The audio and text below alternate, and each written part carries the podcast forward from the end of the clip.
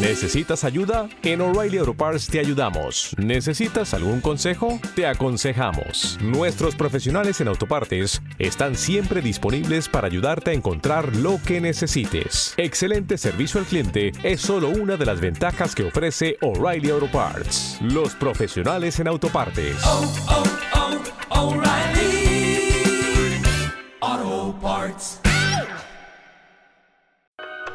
Hay dos formas de llegar a la libertad financiera, inversiones y negocios. Creé este podcast para poder compartir contigo mis experiencias y todo lo que he aprendido en estos años y vivo en mi día a día. Soy Humberto Ramonet y espero poder ayudarte en tu camino a la libertad financiera. No hay día que pase sin que por lo menos una persona me pregunte, Humberto, ¿cuánto dinero debo invertir? Seguimos con el tema de las preguntas chiquitas. A ver, yo no sé cuánto ganas, cómo vives, si quieres llegar a la libertad financiera en menos de 10 años o si solo te conformas con tener un pequeño ingreso extra. Lo que sí le puedo responder a esa persona que me hace esta pregunta es cómo armar un plan de inversión y cómo estoy yo invirtiendo actualmente. En este episodio voy a ser muy transparente contigo y te voy a compartir cómo está conformada mi cartera de inversiones. Por un lado, invierto el 40% de mi capital de inversión en acciones, ¿sí? Pero quiero aclarar que este va a subir. De hecho, está subiendo poco a poco. ¿Por qué? Porque ahorita, al momento de grabar este episodio, las acciones son el instrumento de inversión más atractivo que hay en el tema financiero de inversiones. Después, un 20% en el tema de bienes raíces. Me gusta invertir en proyectos inmobiliarios por medio del crowdfunding. Eh, y hablando de crowdfunding, el otro 30% lo destino a préstamos, a instrumentos de deuda, préstamos a empresas y a personas. Y por último, el 10% restante lo meto a CETES. Ese es mi portafolio actual. 40% acciones, 20% bienes raíces, 30% crowdfunding y 10% en CETES. ¿Sí? A mí me gusta invertir en, cosas que realmente me van a hacer ganar dinero, dejando de lado un poco el tema del riesgo o la posibilidad de perder algo de dinero pero no hagas lo mismo que yo. El portafolio de cada inversionista debe ser diferente, dependiendo de cuáles son sus objetivos. Por ejemplo, el mío es alcanzar la libertad financiera lo más rápido posible. Sí, por eso no me meto, no, no meto mucho dinero a instrumentos tan seguros y con rendimientos tan bajitos como CETES, porque yo busco ganar más. Soy un perfil agresivo, soy un perfil eh, más, eh, vaya, que, que busca resultados más rápidos, pero bien hecho. ¿sí? Eh, de forma estratégica. Ahora, para responderte a la pregunta, ¿cómo armar el portafolio de inversión ideal para ti? Te voy a compartir lo siguiente.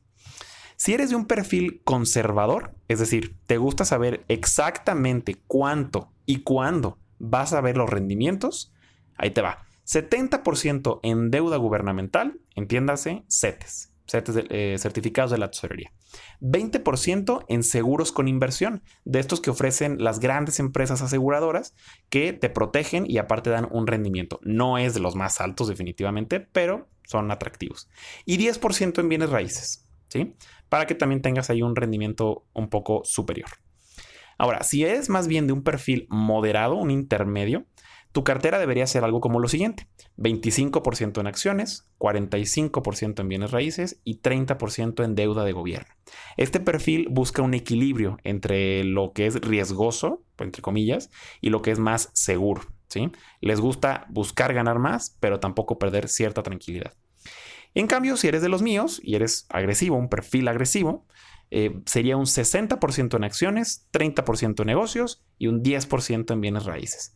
Como puedes ver, aquí nos olvidamos de la deuda de gobierno, nos, olvidamos de renta fija prácticamente y aquí le estamos tirando totalmente a ganar y a ganar rápido. ¿sí? Puede ser que alguno de los negocios no funcione, puede ser que alguna de tus acciones baje, pero en conjunto este portafolio deberá darte un buen rendimiento si lo haces bien. ¿sí? Ahora, si te pone nervioso invertir, eres conservador, no pasa nada, no pasa absolutamente nada. Lo malo sería que no pusieras tu dinero a trabajar, como la gran mayoría de la gente que desafortunadamente no invierte. Entonces está perdiendo dinero, literalmente está perdiendo dinero porque se lo está comiendo la inflación y tú no puedes permitir que eso pase con tu dinero. Tienes que sentirte cómodo con tu plan de ahorro e inversión para que puedas estar tranquilo. Eso es bien importante. Lo último que quieres en tu día a día es estar preocupado por porque quién sabe dónde está tu dinero y quién sabe qué le está pasando. Así que ve en este momento a ramonetinvestors.com y descarga nuestra calculadora de libertad financiera para que sepas cuándo vas a llegar a ese gran objetivo. Gracias por dedicarle estos minutos a tu camino a la libertad financiera. Pon en práctica todo lo aprendido. Sígueme en Instagram como Humberto Ramonet y en YouTube como Mentor de Finanzas. Nos escuchamos en el siguiente episodio. ¿Te preocupas por tu familia? Entonces, ¿por qué darles solo huevos ordinarios cuando pueden disfrutar de lo mejor? Eggland's Best, los únicos huevos con ese delicioso sabor fresco de granja, además de la mejor nutrición, como 6 veces más vitamina D, 10 veces más vitamina E y 25% menos de grasa saturada que los huevos regulares, además de muchos otros nutrientes importantes. Así que, dales los mejores huevos. Eggland's Best, mejor sabor, mejor nutrición, mejores huevos.